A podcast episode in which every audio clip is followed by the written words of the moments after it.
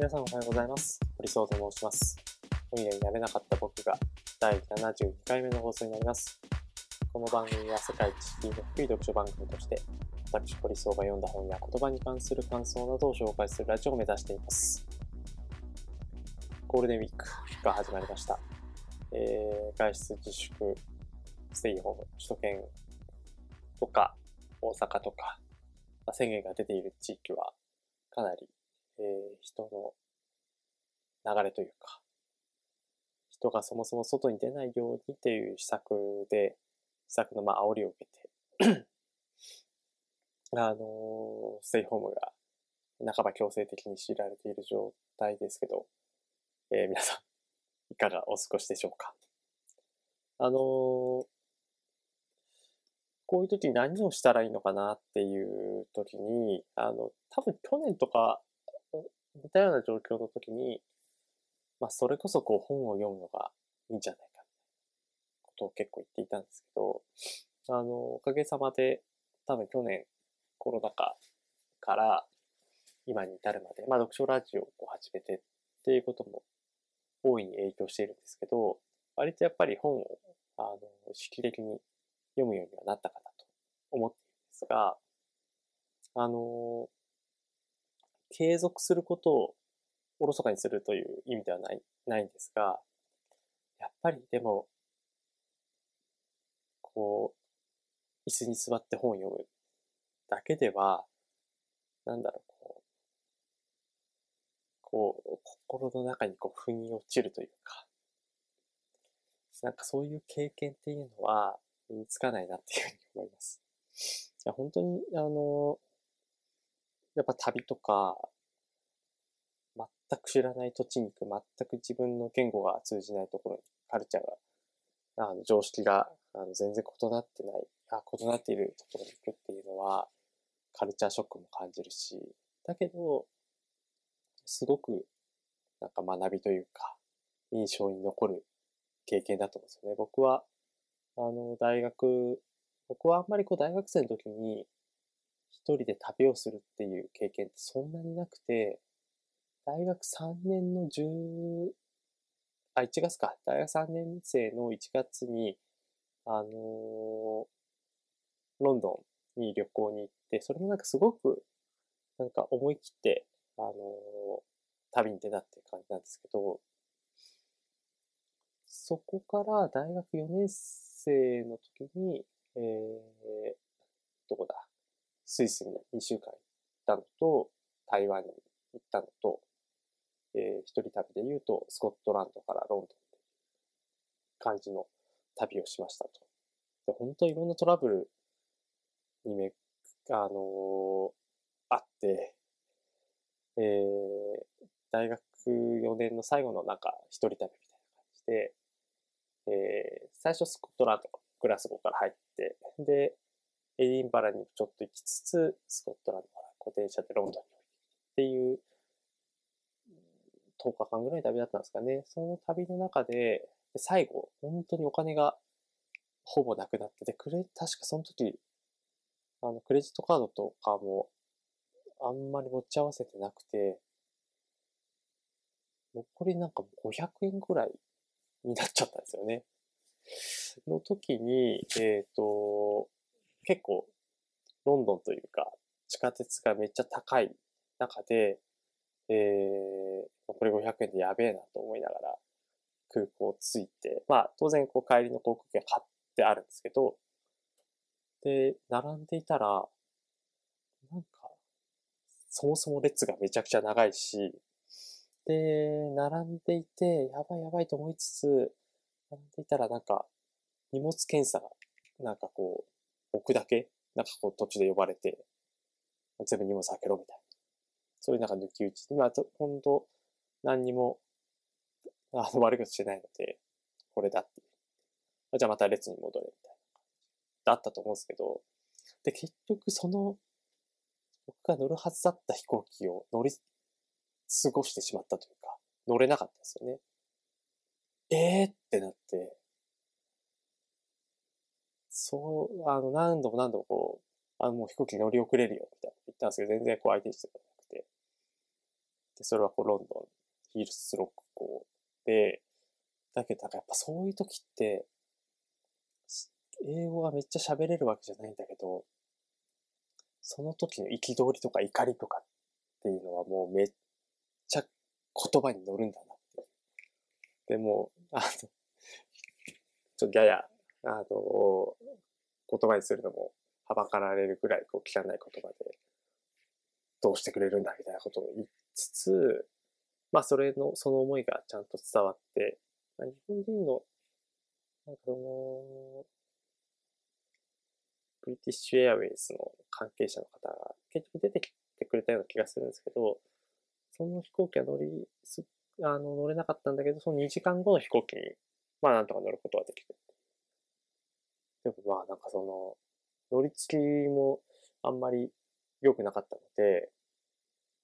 飛行機の中で、あの、機内食食べつつ、なんかめちゃくちゃお腹空いてたんですよね。お腹空いちゃって、で、乗り継ぎ、シンガポールで乗り継ぎした時も、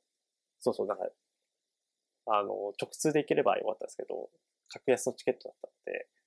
あの、シンガポール、すごいこう遠回りして、迂回しながらこう行ったんですけど、で、その6時間くらい乗り継ぎがあった時に、500しかないから何も食べれなくて、ほんと疲弊しながらこう、あの、飛行機を待っていた。で、なんかその時に、帰りのその、空港というか、あの飛行機の中で、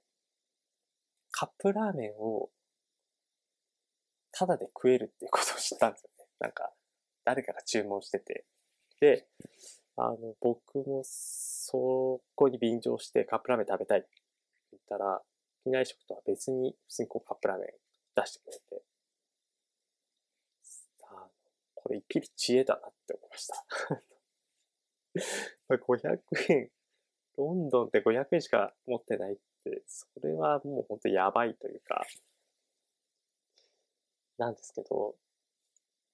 そういう経験ってやっぱり大事だと思うんですよね。大 事というか、しない、しないに越したことはないですけど、なんかその時のピンチに比べたら、あの、社会人になってから、まあいろんなこう、ミスやらかしましたけど、まあなんか、死ぬかもしれないというか、ロンドンという地で、あの、のたれ散るかもしれないみたいなことを、悟った瞬間よりは、まあ、まだましかな、な。んかそんな経験をしたので、まあ、それは多分書物というあの、旅してない状態では得られない経験なので、まあ、早く日常の中に旅とか、外に出向くみたいな、そういう日常がちゃんと戻ってくれることを、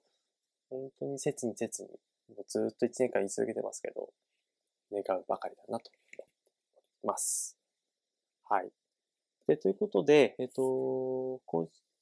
紹介する本はですね、久しぶりに NHK の100分で名著から、えー、渋沢栄一さんの論語とそろばん。2021年4月のテキストですね。で、こちらから、えー、紹介したいなと思っております。前回が3月だったので、1ヶ月半ぐらい、えー、間が空いてしまいました。あのー、なんか100分で名著、ディクタンシオンで、災害についてっていう感じで、今回3回目ですけど、あの名著を紹介するっていうのはなんか、思った以上に気を使うなっていう。なんかそれは、あのー、音語とそろばんなんてビジネスパーソンの方々に読み継がれている本だし、あの、尊敬する経営者の中でもこう尊敬する経営者って誰か、実業家って誰かって言われたときに、割とやっぱ渋沢一という名前は、あの、かなり名前上がってくる人物だったんですけど、まあ、その、まあ、本当にこう、超有名な名著である論語とそろばんを、えー、まあ、100分で名著で紹介されていたので、語るということなんですけど、これをなんか自分の言葉でまあ、こういう本ですよというか、まあ、こういう点が自分のこう印象に残りました。ことを言うのはすごく緊張する。なので、本当は2週間前ぐらいに紹介したかったんですけど、2週間ちょっと伸びて、えー、5月ゴールデンウィークのさなかに紹介する形となりました。で、えっ、ー、と、渋沢一は、あのー、もともと農家の手というか、あの、いわゆるこう豪農というか、割とその農民の中でも恵まれた環境の、えー、生まれだったんですよね。で、そこの三男としてこう生まれてきたということなんですけど、えー、まあいろんなこう出来事があって自分はこう武士に、武士として、えー、生きて、こう政治体制をこうガラッと変えたいみたい。面白いのは、最初上位派だったんですね。で、上位派だったにもかかわらず、えー、一橋義信にこう使え、ひょんなことからこう使えることになって、こう幕府側というか、そっちの人間にこう使えて、えー、なんかまあ、いろいろ考えていく中で、えー、一橋義信が徳川義信として、えー、15代将軍になって、え、なんか上位のなんかこう機運が、いきなりこうそごれたぞ。で、えー、そんな、こう、昇進の中で、パリ万博博覧会、幕府施設など一員として、えー、出向いたり。で、そのさなかで大政法行われる。で、しばらくは、あの、どちらかというと政府の要職についていた彼が、あの、政治は向いてない、政治の体制の中で、えー、仕事をしていくのは向いてないについて、実業家の道を進むと。で、えっ、ー、と、まあ、現在の立法フィナンシャルグループとなる第一国立銀行の創立であったりだとか、えー、製紙会社の、えー、設立、その他こう、なんですかね、えっ、ー、と、東京養育院というところの事務長になったりとか、600社とかの、あの設立に携わるという。彼自身は、渋沢栄一自身は、あの、給与は、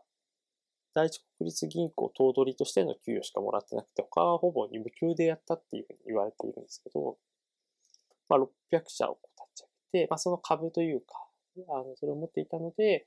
えー、そこでこう、利益を得ると。で、その得た利益をまた別の事業に投資をするみたいな、なんかそういうことをこう繰り返していた。ということで、あの実業家としてやり手なばかりではなくて、さっき東京養育院っていう話をしてきましたけど、あの教育とか、えー、医者というか、まあそういう世界に対しても、えー、社会起業家みたいなのの走りとして、えー、名を馳せたという、な、そういう人物だったのかなというふうに思います。で、その中で、あのー、多分、今なお読み継がれる、えー、理由としては、実業家ってやっぱり、そろばん、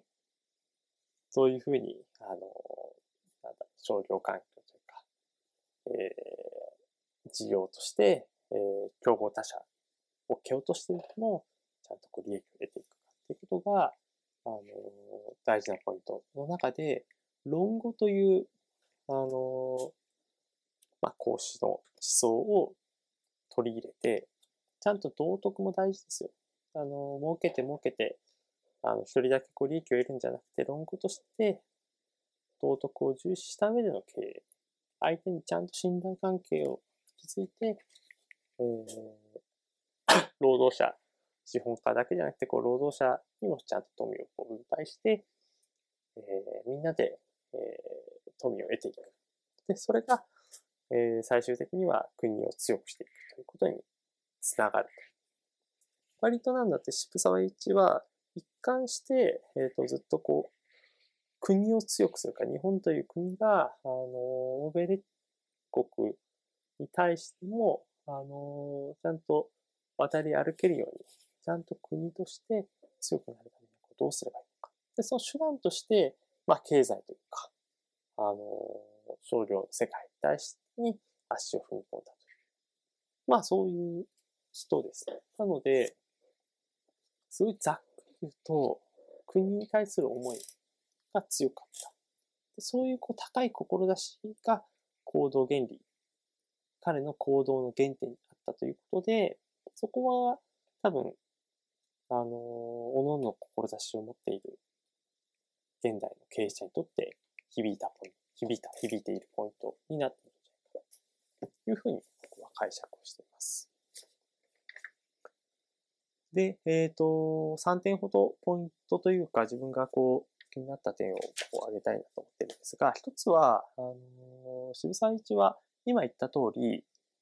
逆境があった、逆境の人だということが言えるのかなと思っています。で、それは、もともと上位派だったのが政府側の人間になって、で、最終的にこう体制補完新政府まで行ってしまうという感じだったんですけど、で、えっ、ー、と、新政府の中で、あの、それなりの大蔵省というところでこう、要職を得つつも、あの、そこを体感して実業家の道に進む。なんかすごくふらふらふらふらキャリアをこう渡り歩いているような印象をこう受けると思うんですけど、あの大きな志としては国を強くする。国を、日本という国をあの栄えさせるっていうのがポイントだったんですけど、その中で、あの、とはいえ、なんか自分の立場とかが、なんかこう、少し狭くなって苦しい思いをする。なんか上位をやっていたのに、あの政府側の人間に、として、あの、立ち振る舞わなくちゃいけ。これはすごい逆境というか、なんか、あのー、波の人だったら、多分断っちゃうとこですよね。いや、それはなんか自分の生き方とかスタンスの中で、えー、譲れないものです。あのー、その養殖はお断りしますっていうところを、志はやっぱこう国を強くするっていうことで、渋沢自身はそういう逆境とか、あの、逆風に関しても、ちゃんと耐えて自分の天命、国を強くするという天命、志に対してしっかりやっていこうと。なんですけど、あのある意味、そういう逆境があったからこそ、あの、自分が何をすべきなのか、ということが明確に見えたのかなというふうになんか僕は解釈をしています。なんかその逆境って、あの、100分で名著の本の中でも、自ら招いた逆境っていうと、どうしても避けられない逆境という2つがあるように言っていて、まあ、自ら招いた逆境に関しては自分の努力であの、不安要素を取り去るしかないってことですけど、まあどうしても避けられない逆境に関しては、まあ、自分の本文、なんか自分にどういうことが役割として与えられているのか、そういうことをちゃんと理解した上で、えー、まあ時にこう逆風、逆境も耐えて、耐え忍んで、えー、機会が来るのをちゃんと待ちましょう。そういうことを。いずれにせよ、やっぱりいろんな逆境というか、あの、多くの人が見たときにあの人不遇だなっていうふうに思える状況があると、あの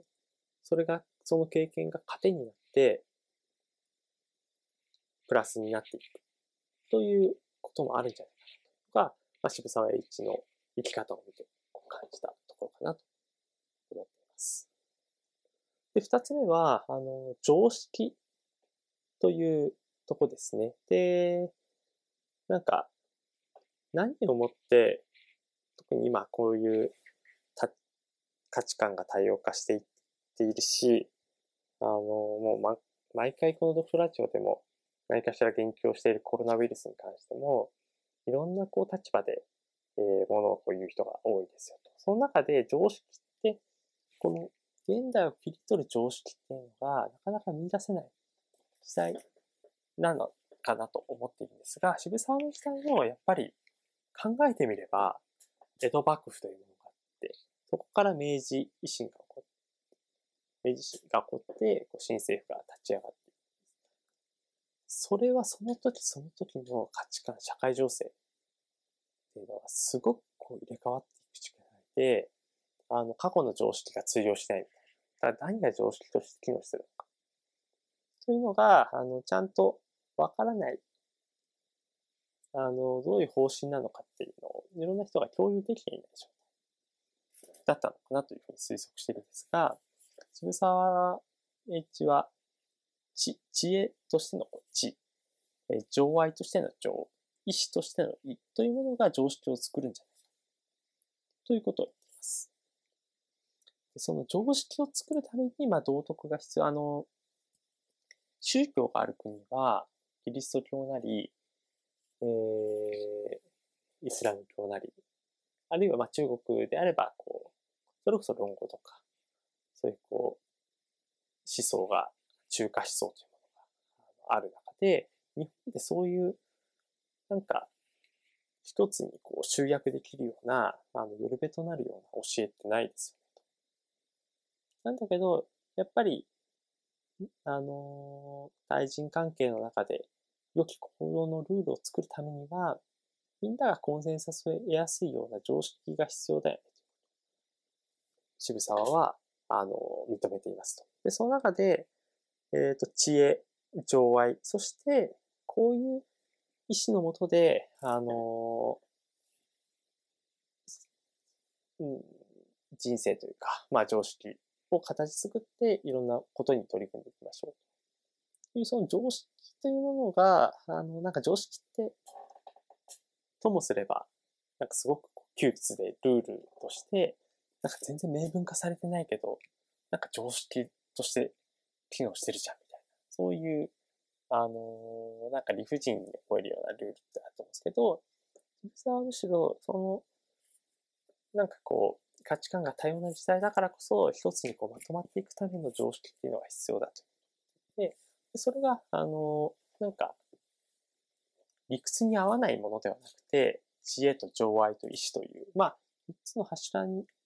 が基軸となっている常識っていうのはすごく納得度が僕にとっては高かったというふうに感じています。で、えっ、ー、と、最後は、あのー、まあ、諸教というところが引用されていたんですけど、えー、渋沢は、まあ、その論語とそろばんも、ある意味対極のこう概念を、え、ぶつけているものだと思うんですけど、すごくバランス感覚っていうのをこう良しとしていた。なんかこう道徳だけによっていても、ものはなせない。えそろばんの方によっていても、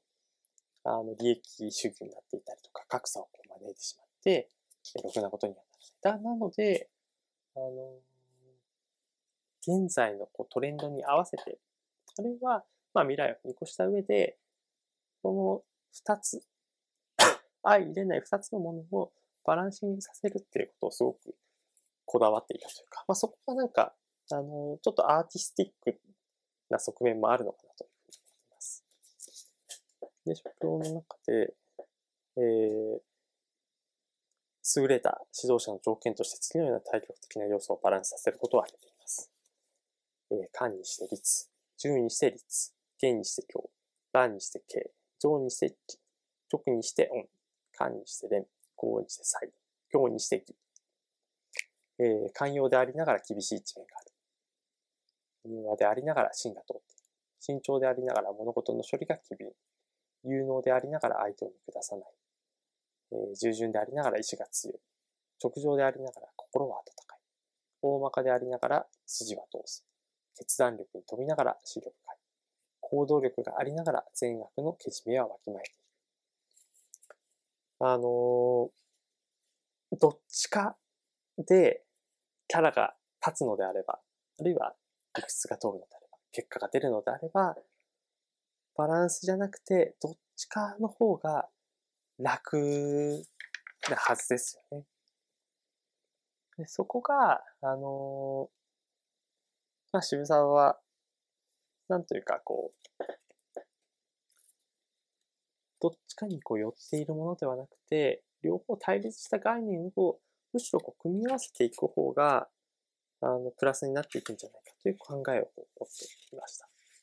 なんかこう、純粋さだけでは世界は回らないってことが100分の名著で最後に書かれてるんですけど、えー、そ、そこをちょっと引用させていただきます。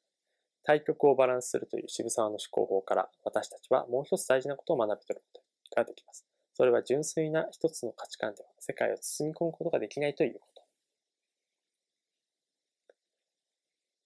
論語とそろばんの立場に身を置くなら、片方の価値観だけでは価値がないとされてしまう人も、もう片方の価値観でカバーすることができます。そろばんの価値観では負けになってしまう人を論語で商用し、論語の価値観では、えー、外れ者になってしまう人をそろばんで評価することができるんです。その意味では、論語とそろばんは全く純粋ではありません。対極にある二つの価値観を混ぜ合わせて、ある意味不純にしているからこそ、社会でより多くの人を取りこぼすことなく抱え込むことができるのです。ここに対極をバランスすることの深い意義があると私は考えています。だ包摂とかインクルーシブとか、なんかそういうことを先取りして語っていたんじゃないかなと思ってます。で、これって、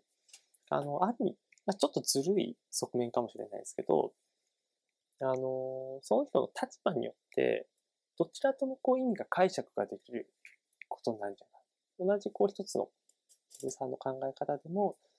割とこう論語寄りの人、そろばんまあ少量寄りの人がこう読んでいくと、あ、あの、渋沢は、あの、証拠の行き過ぎた少量主義に対して警鐘を鳴らしてるんだな。っていうふうにこう解釈する人がいれば、あ、渋沢は、あの、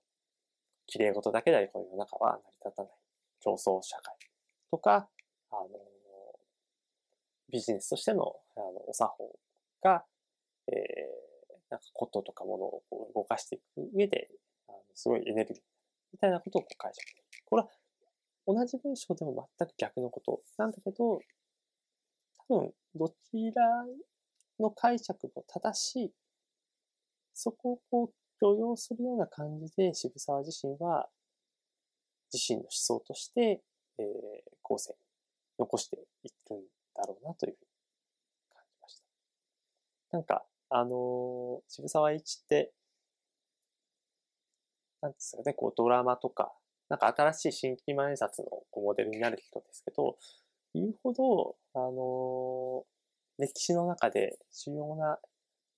人物として挙げられてこなかったんじゃないかなというふうに僕は、僕はそんなに、あの、象徴的なこうエピソードが、あの、こう歴史とこう勉強とかしてる中で出会っていないで、なんかそういう意味でも、あの近年注目されている歴史上の人物なのかなと。それがこう経済という、あの出身の中で、えー、語られているときに、実は最初大河ドラマで渋沢栄一が取り上げられるっていうのを聞いたときに、あ、なんか、やっぱり経済っていうことが、なんかこう、大事な価値観として NHK でさえも、そういうトレンドにこう飲み込まれてるんじゃないかなと思ったんですけど、むしろ NHK は、うん、経済というものがあまりに行き過ぎていて、そこの影響が、あの、市民であっ、政治であったりだとか、あるいはこう司法、外交の問題に対して影響力を持ちすぎている。でそこは、その商業主義だけじゃなくて渋沢栄一が説いていた論語の観点もちゃんとバランスを取りながら、えー、影響を与えていくことが重要なんじゃないかと。なんかそういうふうなメッセージ、僕は受け取っじです。なんかゴールデンウィークは、あの、渋沢一に関する書籍をいくつか、あの、パラパラと読んでいくんですが、なんか、ビジネスパーソン。教養っていうとちょっと、あの、うさんくさい言い方ですけど、あの、ある意味、日本の商業界の、実業界の、原点というか、一番最初のきっかけを作った人なので、あの、彼がどういうような思想を持っているのかっていうのは、あの、チェックしておく、こうしたことはないというかその上で、なんか自分自身のスタンスっていうのを、この先人の歩みを学んでいくことで、え見えていく部分があるんじゃないかなと、次第でございます。はい。ということで、えー、本日の配信は以上になります。ゴールデンウィークも、えー、楽しんでいきましょう。